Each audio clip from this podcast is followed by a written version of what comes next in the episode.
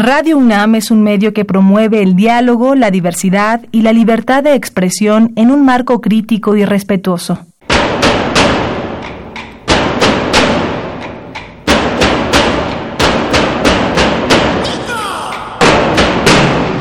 Discrepancias.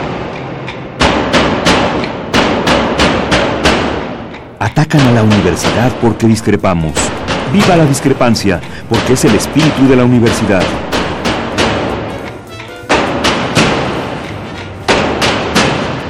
Martes de Discrepancias. Conduce Miguel Ángel Velázquez.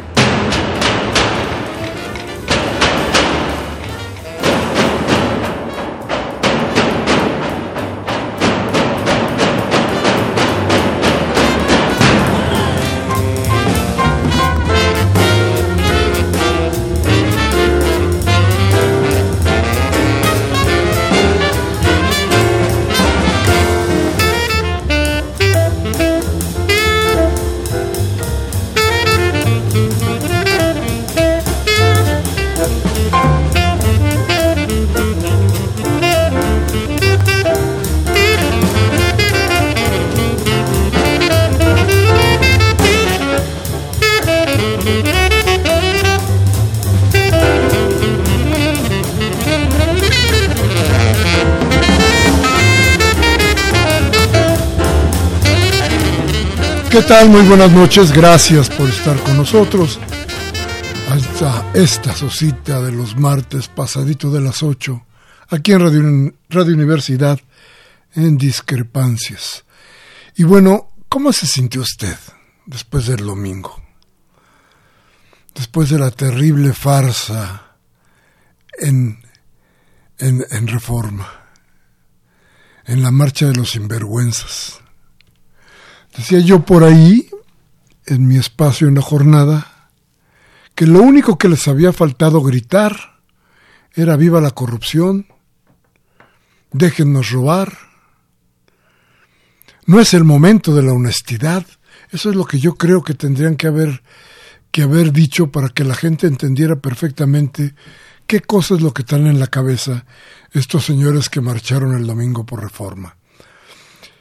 Decir que el movimiento o la marcha estaba descalificado desde el principio porque sus convocantes no merecen ni el apoyo ni la credibilidad de la gente sería muy poco.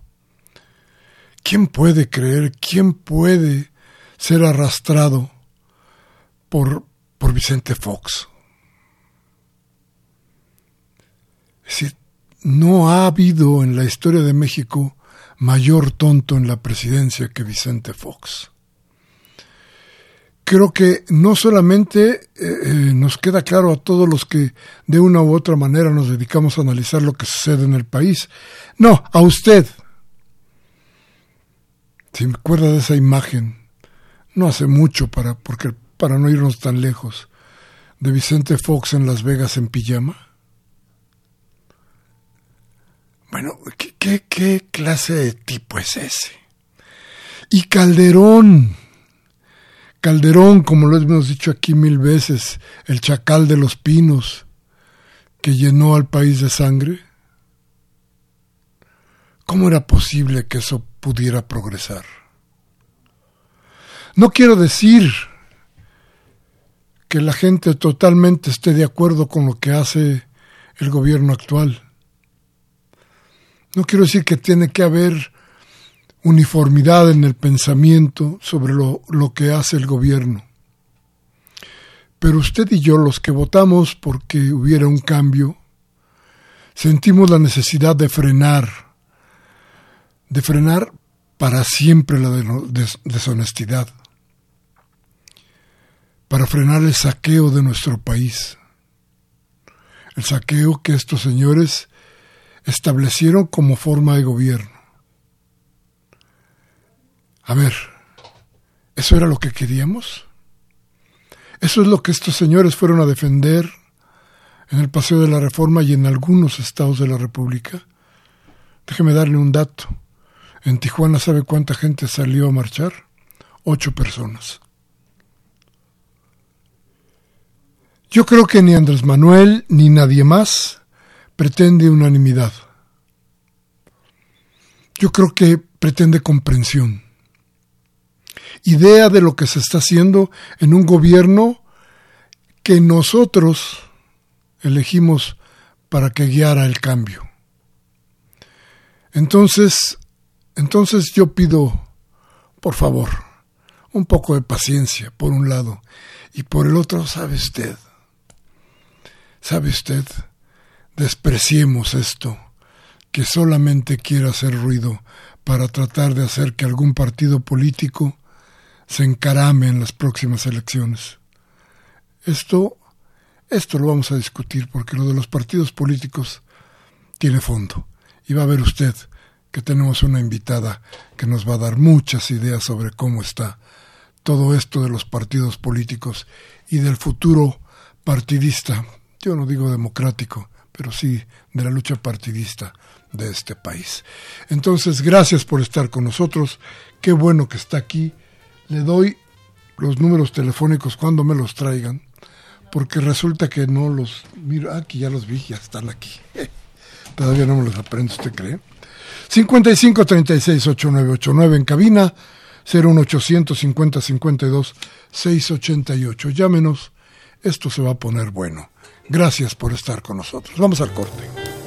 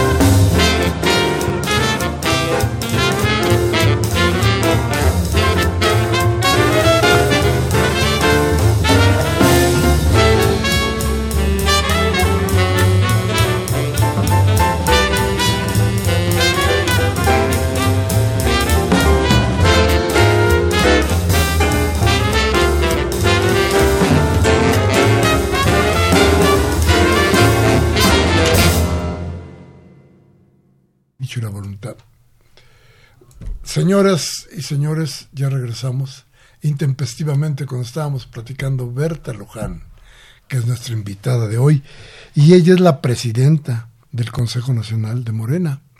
Entonces, a ver, déjeme platicarle que, que si alguien conoce cómo está el asunto dentro de Morena, pero es una gran observadora de la política nacional, es precisamente Berta Luján, a quien hoy le damos las gracias por venir hasta acá. En ese tiempo de color, de calor, de calor y mucho calor. No, no, calor el de Chihuahua. Bueno, eso sí. en julio y agosto esto no es nada. Esto no es nada. Bueno. Bueno, Berta, pero bienvenida y desde luego platícanos. ¿Qué está pasando en Morena? Hay una cosa que cada día se, se dice más y se plantea, Morena no parece ser un partido político como los que conocemos, no parece estar en los estándares de los partidos políticos que hemos vivido pues prácticamente toda la vida, y sin embargo tiene una fuerza que es también mayor a la de los partidos políticos usualmente, pero una fuerza electoral que no se había visto y que parece que mantiene. Pero, ¿y su estructura? ¿Y su gente?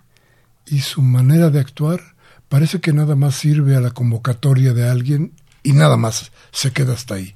¿Qué hay de todo esto? Platícanos. Eh, bueno, en primer lugar, muchas gracias Miguel Ángel por darnos la oportunidad de estar aquí. Quiero decir que fuimos compañeros en el constituyente.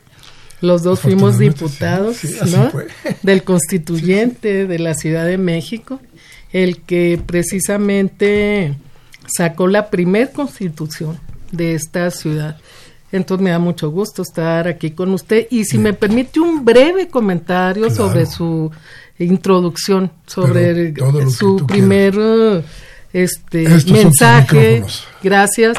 Eh, comentar que en realidad la, esta marcha eh, que se dio el, día, el, domingo y que congregó, por ejemplo, en la Ciudad de México a no más de tres mil personas, es finalmente una muestra, también una expresión de la, de la, del respeto ¿no? a la libertad de movilización y de expresión de la, de la ciudadanía. Y que este, qué bueno que hay esos espacios para que así se manifiesten. Digo, no quiero alardear, pero aquí en la Ciudad de México, en, en una de las anteriores delegaciones, hoy demarcación, eh, de un día para otro nosotros convocamos a cinco mil, a siete mil, eh, en fin, y una movilización en todo el país de quince mil personas frente a 30 millones de, de votos que tuvo el licenciado López Obrador, pero además el proyecto, el proyecto de cambio, ¿no? El proyecto de cambio que vino presentando Morena. Morena, eh, que antes de ser partido fue movimiento.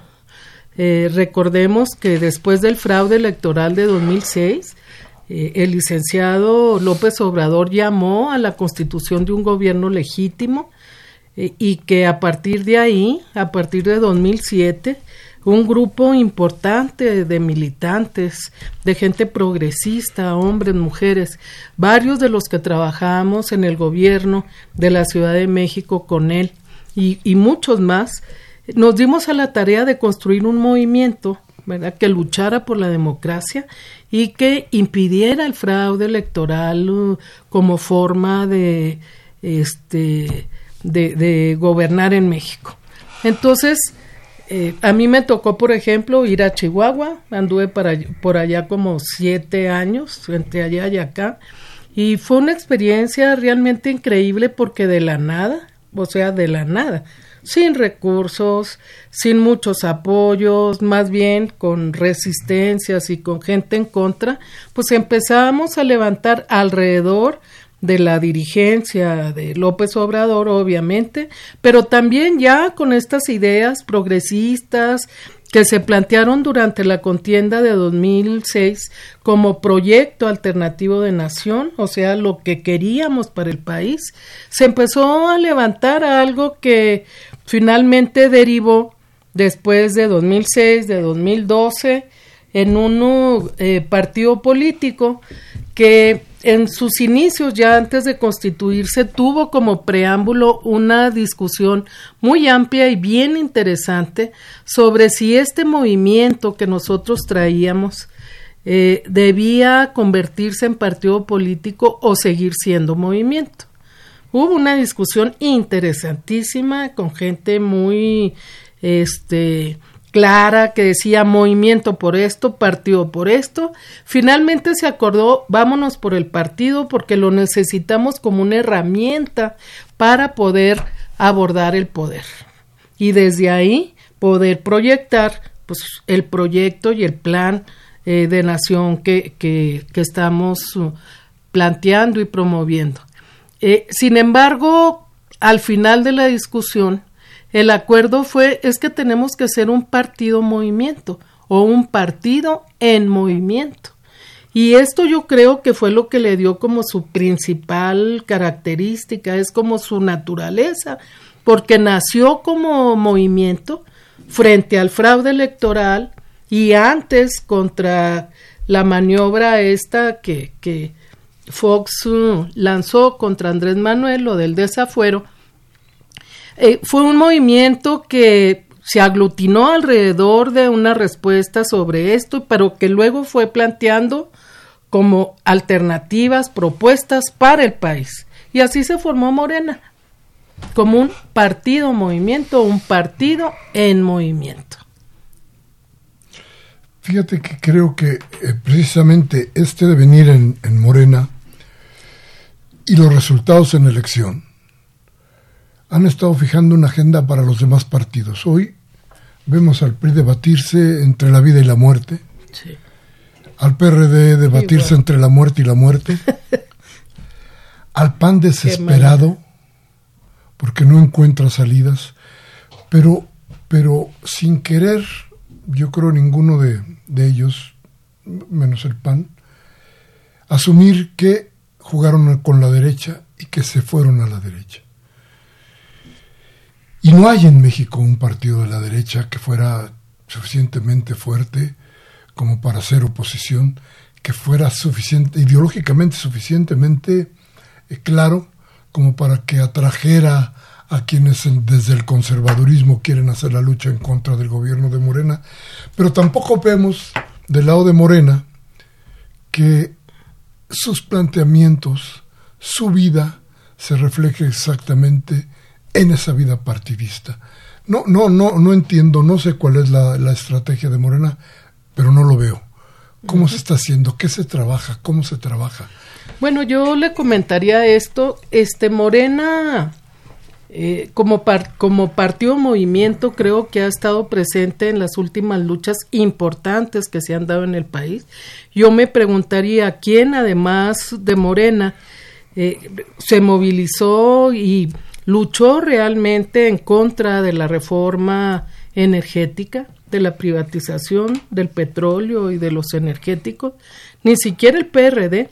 En un momento dado hubo la posibilidad de que parte de la sociedad civil, el mismo ingeniero eh, Cárdenas, el licenciado López Obrador como representante de este movimiento, se sentaran y discutieran qué hacer y finalmente dejaron solo a Morena. Entonces fue Morena el que en la calle, en, la, en las cámaras, el que dio la batalla y eso tiene que ver con este sentido de movimiento, que tiene más allá de que la búsqueda del poder una agenda que está ligada a lo que queremos que sea nuestro país, nuestra nación y al papel que debe jugar la ciudadanía y eh, eh, la gente en, en, estas, en estas luchas. Entonces, eh, el año de 2017 y después de 2018 fue un año en que definitivamente eh, la lucha electoral, el proceso electoral, eh, absorbió la vida del partido movimiento. O sea, realmente nos fuimos y nos dedicamos a construir la estructura electoral que defendiera el voto en todo el país, en todos los municipios, en todas las secciones electorales, que pudiéramos cubrir al 100% las casillas, que tuviéramos una defensa realmente profesional en los tribunales, en los espacios pues de la autoridad electoral.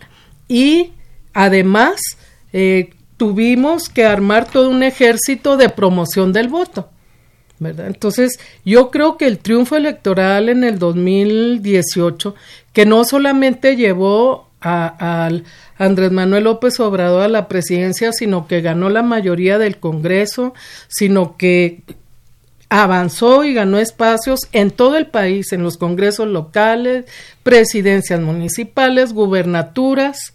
Eh, esto fue producto, por un lado, claro, del hartazgo de la gente, en relación a lo que los otros partidos habían venido haciendo y sobre todo Peña Nieto que llevó al país a donde está, siguiendo a los a sus antecesores panistas, sino también a este trabajo que hizo eh, el dirigente López Obrador en todo el país, municipio por municipio, estado por estado, o sea, una campaña permanente con un mensaje de que era necesario el cambio y por qué era necesario el cambio, pero también de todo un ejército de militantes que sin cobrar, sin este, esperar nada en caso de ganar, se fueron a las calles a promover el voto y luego a defender el voto, antes, durante y después de la elección. Eso finalmente llevó al resultado que tenemos. Sí, claro, un gran dirigente, una figura ¿no? que convenció a la ciudadanía, pero también todo un movimiento desde abajo que juntó el hartazgo con la promoción, con el trabajo militante y que llevó a que más de 30 millones de personas, de ciudadanos votaran, no solamente por, por Andrés Manuel, sino también por el cambio.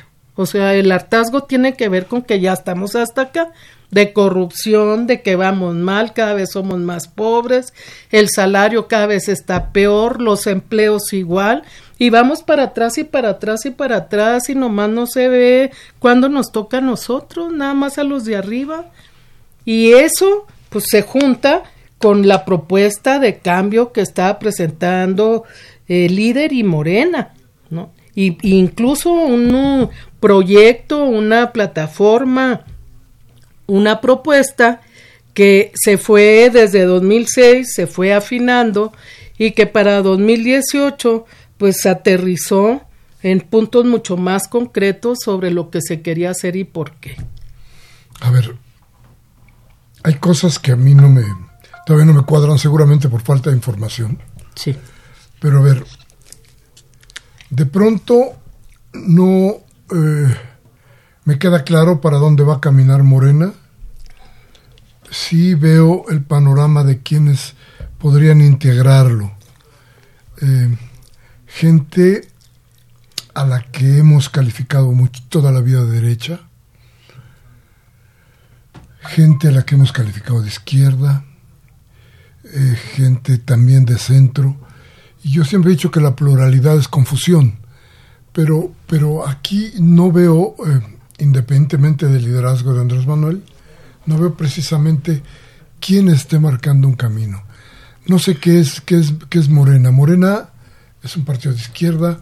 Morena pretende hacer un partido como aquel partido que de calles que tenía, que tenía dentro de sus filas a los sectores que realmente eh, eh, dominaban la población del país.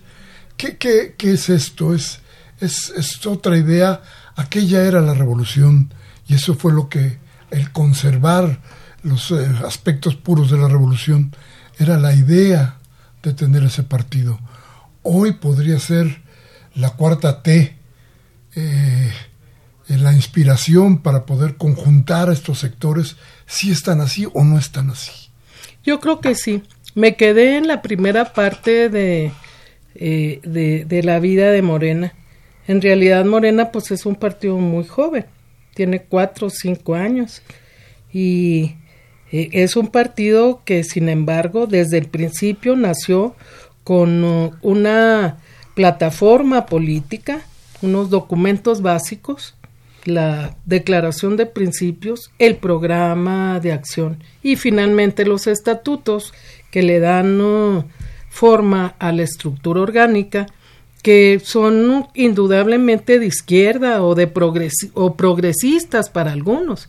O sea, ¿qué es lo que qué declara Morena en sus, documentos básicos? Que quiere el cambio, que quiere la igualdad, que quiere la justicia, que quiere democracia, que quiere libertad.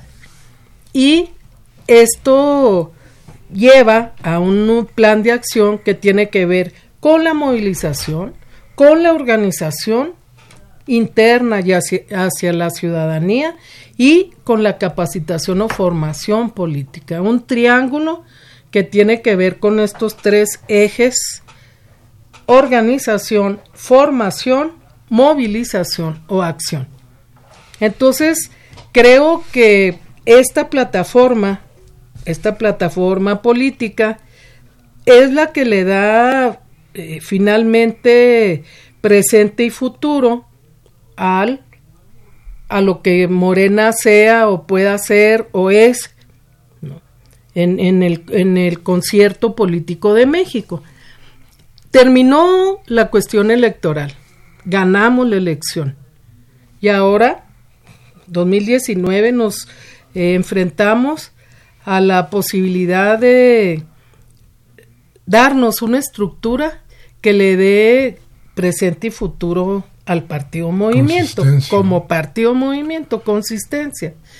Eh, estamos en una transición, lo considero así porque buena parte de los dirigentes importantes de Morena se fueron al, al gobierno. O al gobierno federal, a los gobiernos locales como el de la Ciudad de México, se fueron a los congresos, al Congreso federal, a los congresos locales. Hay varios estados en donde somos mayoría, como Puebla, como el Estado de México, dos de los estados o de las entidades más importantes del, del país, con un número muy grande de, diputados, de representantes populares y esto, pues de alguna manera hizo que, que parte de la estructura de Morena cambiara de lugar, ¿verdad? Entonces tenemos que llenar esos espacios y esos huecos. Eh, por ejemplo, durante dos años dejamos que la estructura municipal y en el caso de la Ciudad de México de las hoy demarcaciones se quedaran sin, sin uh, dirección eso se decidió porque venía lo electoral y siempre los procesos internos traen consigo pues lucha interna y a veces problemas. Entonces se dijo, dejemos eso para después. Vayámonos con la estructura que ya traemos y, luego recuperamos lo que nos falta. Entonces este año vamos a tener una elección completa. Vamos a iniciar en el mes de septiembre con las asambleas distritales, 300 distritos electorales federales en el país, donde van a participar los afiliados que vienen de atrás, vamos a decir los fundadores de Morena, que se afiliaron hasta 2017, y en estas asambleas distritales, en base a este registro de afiliados, se va a elegir se van a elegir a 10 delegados distritales, así se llaman, 10 delegados, 5 hombres y 5 mujeres. O sea, de estas asambleas distritales vamos a tener mil delegados. Esos mil delegados van a ir cada uno a, a, participar en su consejo estatal. En el caso de la Ciudad de México, si somos 26, 26 distritos, quiere decir que vamos a tener 260 delegados en un Consejo Estatal de la Ciudad de México que va a elegir a un comité estatal, las estructuras de, territoriales de cada entidad, 32. Y, y asimismo estos 10 delegados distritales van a, van a ser los miembros del Congreso Nacional. O sea, vamos a tener en el Congreso Nacional, si son 10 por cada distrito, son 300, pues mil delegados o mil congresistas. Estos mil congresistas, el 20 de noviembre de este año, van a ratificar, modificar, van a decidir la plataforma política del partido de aquí a los próximos tres años van a decidir el plan de trabajo nacional y van a elegir al Comité Ejecutivo Nacional y a los consejeros, a 200 consejeros nacionales. La estructura de Morena se construye de abajo para arriba. Asambleas distritales, consejos estatales, Congreso Nacional. Y junto con esto, posiblemente uno o dos meses después, se realizarán las asambleas municipales, otra vez de afiliados fundadores, que van a elegir pues a sus coordinadores de su municipio. Es muy importante este, este proceso, por un lado, porque van a participar los fundadores. Hay mucha presión para que se abra el registro de afiliaciones hay gente que ha estado diciendo que antidemocráticos, como que no van a abrir la afiliación cuando hay tanta gente que lo está solicitando. Bueno, lo que queremos decir es que pues queremos elecciones en paz y sobre todo con la participación de gente que construyó Morena y que logró en parte el, cambio, el, el triunfo, el éxito de en 2018 Después, en 2019, se abrirán en los registros y habrá posibilidad de afiliarse, pero por lo pronto en estas elecciones internas que tenemos van a participar los fundadores. Y vamos a esperar pues que quede la mejor gente, así debe ser. Hay una gente increíble en Morena. Creo que al contrario del PRD, que fue más una unidad de las izquierdas ya constituidas como partidos, como organizaciones políticas, en el caso de Morena, como inició como movimiento y por valores de justicia, de democracia, contra el desafuero, etcétera, hay mucha, muchas personas que, que, que, que, se inscribieron en lo individual, que no venían pues de ninguna organización, ni entraron como organización, sino que se inscribieron en una lucha que se organizó en Morena y que eso le da pues una característica especial y diferente a los otros partidos, porque además en 2006-2007, después del fraude de 2006, cuando nos empezamos a organizar, no pensábamos todavía en que íbamos a ser partido ni en que íbamos a luchar por el poder. En realidad la gente que nos empezamos a organizar, pues estábamos por esto, por la defensa de la democracia, por la justicia, o sea, nos movilizamos en contra del desafuero y recordemos que fue una movilización de un millón de personas. O sea, fue la movilización que logró que Fox tuviera que renunciar a su intento de hacer pedazos a Andrés Manuel y que de ahí fue donde renació la esperanza para lograr lo que en 2018 logramos. Claro, está clarísimo. A ver, te voy a hacer una pregunta, pero me la contestas después de ir a un corte. Muy bien. A ver, ¿no te parece que Andrés Manuel López Obrador ha abandonado a Morena? Creo que no hay contacto entre unos y otros. Déjame ir al corte, regresamos de inmediato. Teléfonos 5536-8989, da sin costo 01800 5052 688. Vamos a ver.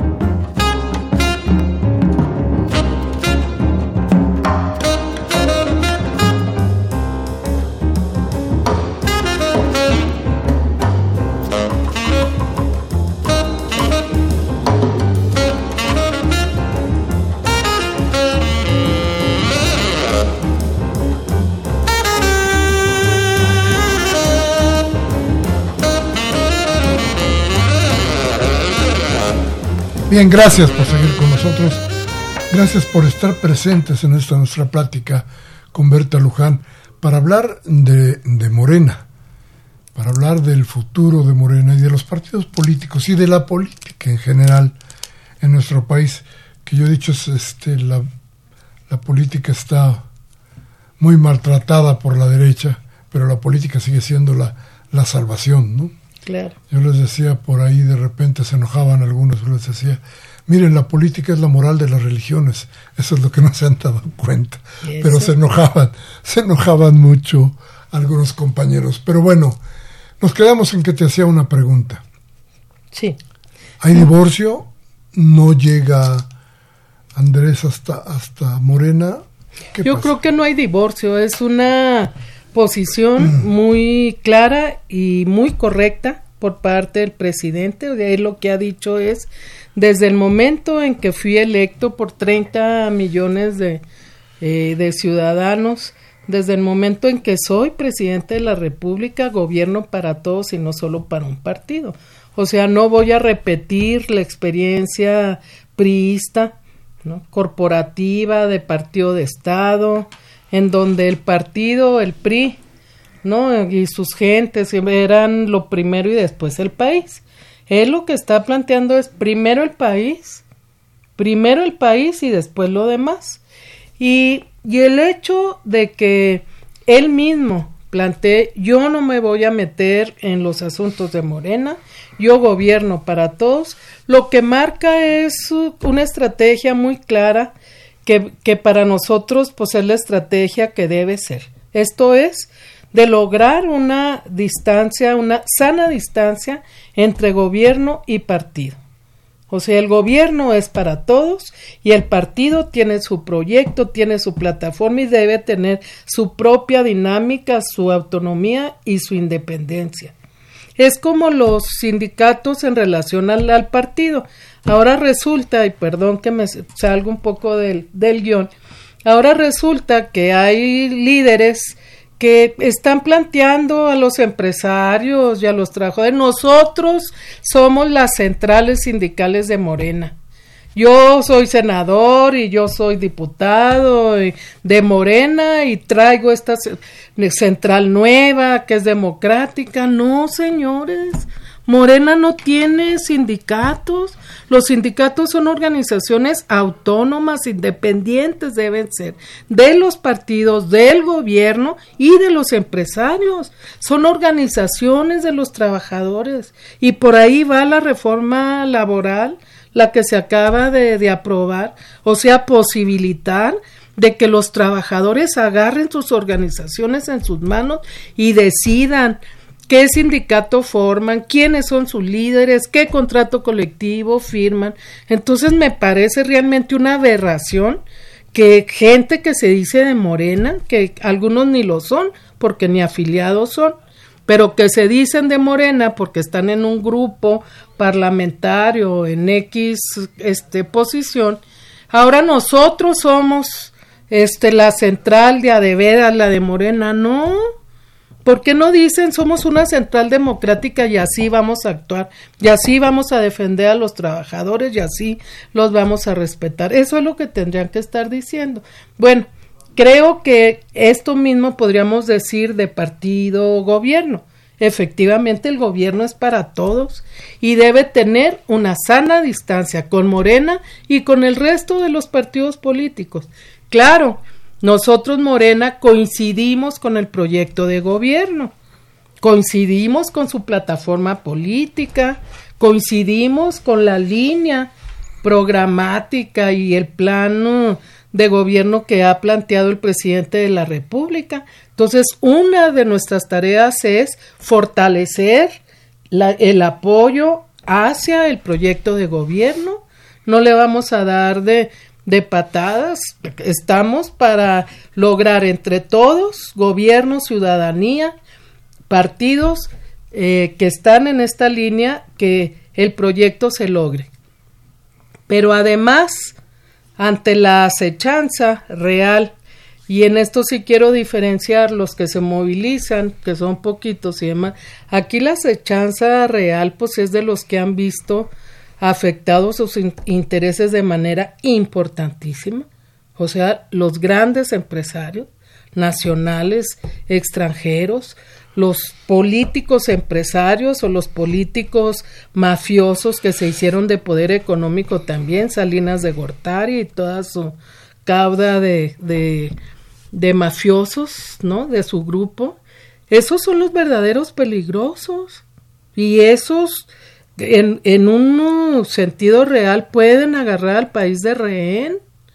O sea, esos son contra los que, o frente a los que nosotros nos debemos organizar. Debemos fortalecer este proyecto y defenderlo frente a los que hicieron de este país por lo que hoy tenemos una, un verdadero desastre. O sea, un país que iba hacia abajo, hacia abajo, hacia abajo.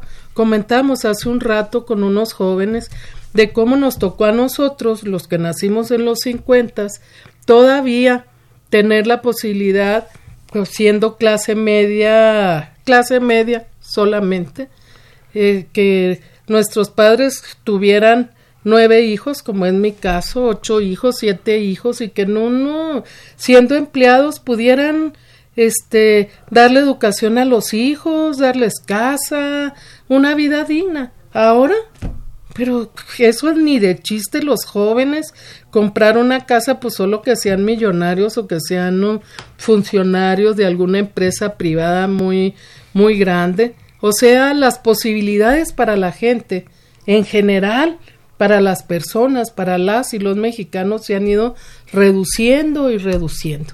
Y eso lo hicieron los que gobernaron este país con un modelo que lo que hizo fue acaparar la riqueza en unas pocas manos y hacer pobres a, a la mayoría, a 60, 70, 80 millones, porque ya la clase media también empezó a desaparecer. Cada vez más trabajo, cada vez más esfuerzo y cada vez más posibilidades de vida digna. Eso es lo que hicieron estas gentes. Esos son los verdaderos enemigos de México, de la gente y del gobierno que encabeza López Obrador. Mira, pero a ver, tú nos decías, bueno, entonces Andrés Manuel gobierna para todos. Eso quiere decir, Manuel, Andrés Manuel no se va a meter en la vida de Morena, lo cual me parece que cuando menos en el discurso tiene mucha razón. Pero y, así va a ser en la realidad, ¿eh? Yo sí lo creo. Oh, qué bueno que sea así, pero pero Morena no tiene o con eso se vacuna y Morena no puede hacer crítica. Ah, a ver, Morena no. Yo me he quedado, por ejemplo, con ganas de saber qué dice Morena de que Andrés Manuel haya puesto el cuartito de al lado a todos los empresarios que fueron los enemigos de todos de todos y de todas durante décadas y décadas.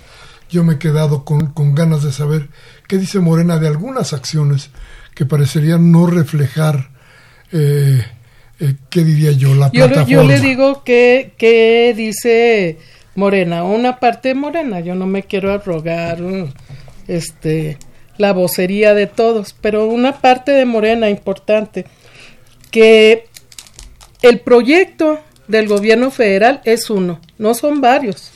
No es un proyecto en educación y otro en bienestar y otro en turismo y otro en uh, este, la Secretaría en, en agricultura, en cuestiones del campo. Es un proyecto que se viene construyendo desde 2006 con participación de mucha gente, que tiene 25 programas prioritarios, que tiene metas y tiene objetivos en cada una de las ramas de la economía, de la política, de la cuestión social. Y que entonces la gente independiente, los que están en el gobierno, los secretarios de Estado, por ejemplo, independientemente de donde vengan, están comprometidos con un proyecto. Y que, en todo caso, Morena, como el mismo presidente, lo creo yo, pues debe dar seguimiento a lo que están haciendo estos secretarios, estos funcionarios, ahí en donde están, porque su responsabilidad es llevar adelante un proyecto en el campo, un proyecto educativo, uno en política social, etcétera, etcétera. Entonces te puedes llamar Esteban, te puedes llamar este Beatriz o Juan o Pedro o lo que sea, pero este es el proyecto y para esto te invité. O sea, la, la inclusión a este gobierno es para llevar adelante este proyecto, que además López Obrador lo estuvo planteando en todas las plazas públicas del país desde 2007. O sea, la gente lo conoce en cada mitin tres mítines, incluso a, veces hasta diarios, cuando la, la última campaña 2017-2018. Ahí con la gente, una hora con cada grupo de mil, dos mil, diez mil, veinte mil gentes, planteando lo que el gobierno quería, los cambios que se estaba proponiendo. Digo, si no, si eso no constituye un compromiso y una base de accionar de un gobierno que es un equipo de trabajo, que son personas XZ, pero dentro de un proyecto, pues entonces yo no sé qué es. A ver, ¿no, no sienten ustedes en, el, en Morena que hay entre la gente un poco de desesperación y de frustración porque las cosas parecen no caminar con la rapidez que se quisiera? No, porque lo que repetimos y entre todos uh, finalmente comentamos es que llevamos cinco meses, que el, el, país está peor que como se pensó que estaba, que hay un problema de la deuda, por ejemplo, de la deuda que pesa sobre el país, que rebasa los límites de, de solvencia de, de cualquier estado, una corrupción que está en las entrañas de casi todas las empresas del estado y de las secretarías y demás. Entonces, yo creo que hay un ánimo no, no de ni de desesperación ni de reclamo, sino yo lo veo como de comprensión. Ahora, el hecho de que las políticas sociales hayan caminado tan pronto, eso va a minorar mucho las resistencias y las respuestas por parte de la sociedad, de, la gente que no es de Morena, ¿no? A ver, y una, una cosa que me importa mucho ver. ¿Qué sucede con los demás partidos políticos? Te, lo pido como observadora porque además yo creo que Morena está marcando una agenda diferente. Como que está obligando a que se hagan otras cosas. Se está obligando, por ejemplo, a, a, los partidos a salir a la calle.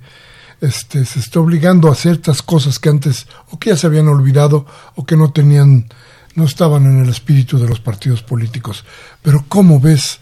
Yo creo que tiene que haber una, no sé si decirle refundación, reorganización, no sé qué exactamente cuál es el término para decir tiene que haber una renovación de la vida política en México. Así, así, es. Usted lo dijo al principio en su intervención. Los, ¿Dónde están los partidos? ¿Dónde está el PAN? ¿Dónde está el PRI? ¿El PRD? O sea, todos uh, entre la vida y lo, la muerte. Eh, yo pienso que este momento político y Morena y todo este, no solo Morena, o sea, la movilización ciudadana, el, el, el clima que se ha creado eh, en relación a la cuarta transformación y lo que esto significa, está obligando efectivamente a la reorganización y al cambio en los partidos. Yo creo que los partidos viejos van a desaparecer y que van a aparecer nuevas agrupaciones y que Morena puede ser un uh, campo que sume aglutinador de voluntades en esta línea de transformar el país para el bien de todos, pero también tiene el riesgo de no lograrlo. Y si no lo logra, pues yo creo que la ciudadanía, o sea, la gente, se va a organizar y va a decir con permiso y nos va a, ahora sí que adelantar por la izquierda. O sea, este país ya no aguanta más una situación como la que vive y la, y la gente se está organizando ya. ¿Cómo es posible que haya salido a votar 30 millones de personas por un proyecto, por un líder, por un, por algo totalmente distinto a lo que había conocido?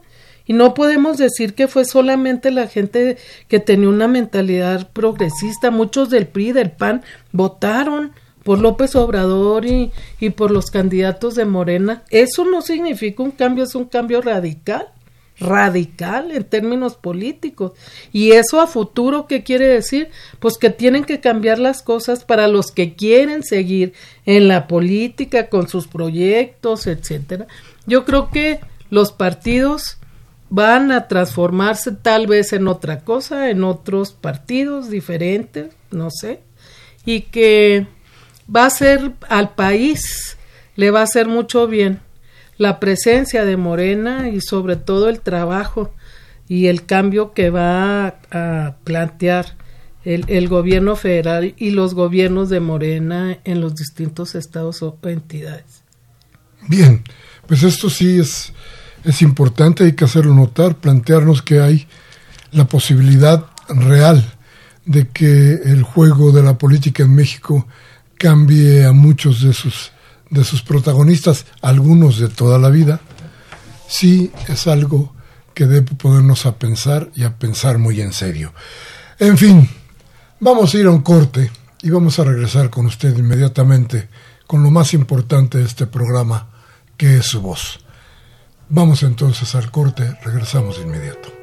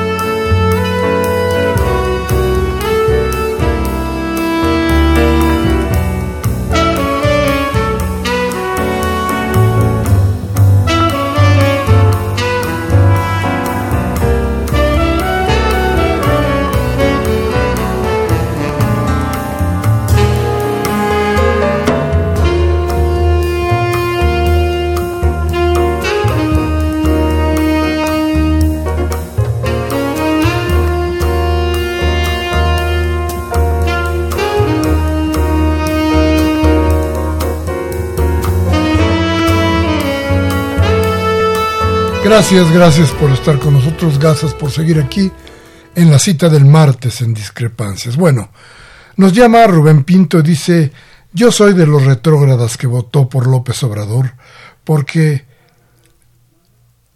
em, habría sido un error votar por el PRI o por el PAN, ya que ahorita tenemos una leve esperanza de mejorar. Gracias, don Rubén. Jaime Rojas de Tlalpan dice, oye Miguel Ángel, parece que a Morena lo maneja Glikol Mugrensky, así le dice él. Este, don Jaime, yo creo que no hay necesidad de faltar el respeto a nadie, pero dice, o como se llame, si usted un hombre enterado sabe cómo se llama. Porque parece que es la cuarta mentiriza, coherencia, que cumplan para que la gente no se les revele. En eso está don Jaime. Gabriel Campos de Benito Juárez nos dice, ¿cuántos mexicanos hay? El de los renegados ardidos, a los que están a favor del nuevo cambio, eh, 30 años de, de 30 años de liberalismo saqueador. Espero que esos que se manifestaron digan quién los patrocinó y quién los entrena. Va, que buscaban buscan que estemos como en Venezuela.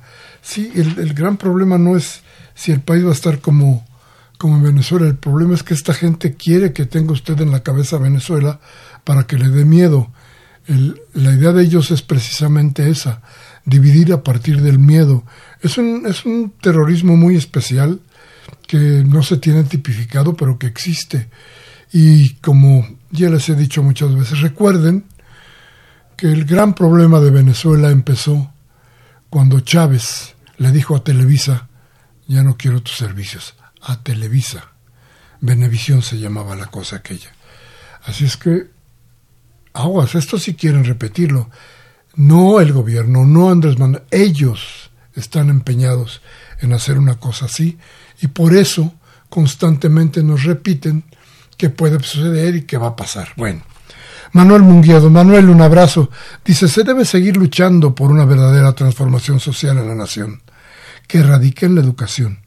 No podemos darnos el lujo de dejar solo a nuestro dignatario ante los enemigos de México que siguen incrustados en el Congreso y que solo sirven a la oligarquía neoliberal como sus cómplices, cómplices en los medios de comunicación, quienes representan sus intereses y sus negocios sucios, mientras desde el Poder Judicial les regresan bienes de dudosa procedencia a la corrupta, asesina y ratera de Elvester Gordillo, y se declara en quiebra liste y, y de pilón el jitomate mexicano a partir de hoy pagará un arancel de 17.5% al ingresar al mercado de Trump.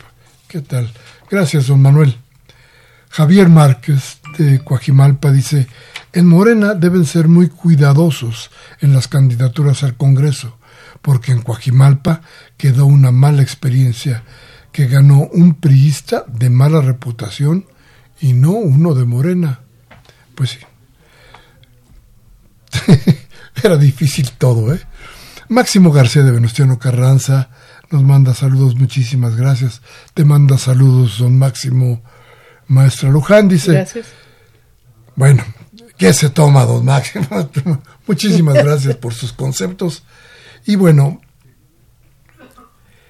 a la maestra Luján le decimos, ¿cómo cerramos nuestro programa? ¿Qué nos dices? Pues que tenemos la gran oportunidad histórica de recuperar nuestro país eh, están dadas las condiciones para que esto cambie, para que este país que dejaron en ruinas empiece a levantarse. Y digo empiece porque estos seis años van a ser apenas el inicio. La cuarta transformación no está planteada no como un proyecto de, de seis años, sino de mucho tiempo, de mucho tiempo más. Eh, está todo dañado, el concepto de, política, el modelo económico, la gran corrupción que invadió al Estado, pero también las distintas esferas de la sociedad, a la iniciativa privada, a los distintos sectores sociales, intelectuales incluso.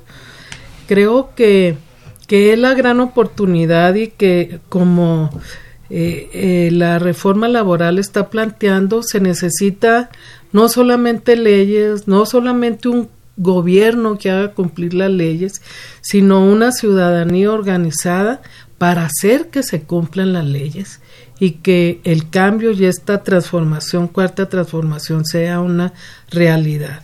Necesitamos participar, organizarnos, ahí en donde podamos o donde queramos, en nuestro barrio, en la colonia, en el sindicato, en la organización profesional, en las confederaciones patronales, ¿Qué tal que los pequeños empresarios que tienen a su cargo la, mayor parte de los empleos en este país se organizan de a veras y plantean al gobierno federal y a los gobiernos locales medidas específicas para poder crecer, para, para que se les apoye en el camino este fuerte de construir niveles de crecimiento económico del 4%, pero también niveles de distribución que hagan que la gente que gana hoy salarios miserables puedan levantar sus expectativas y tener realmente posibilidades de un nivel de vida digno.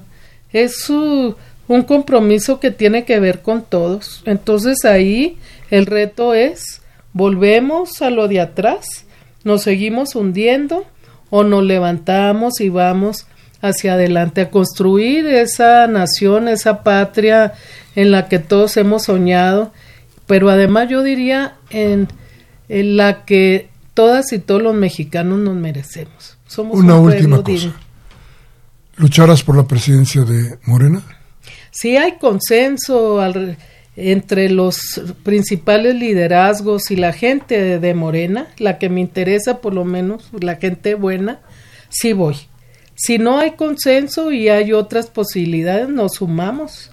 Lo que queremos es uh, una Morena como lo, lo hemos estado planteando, que se siga en ese rumbo.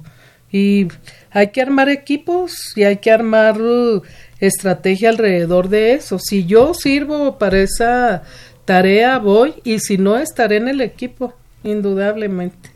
Y te estaremos llamando. Donde me toque.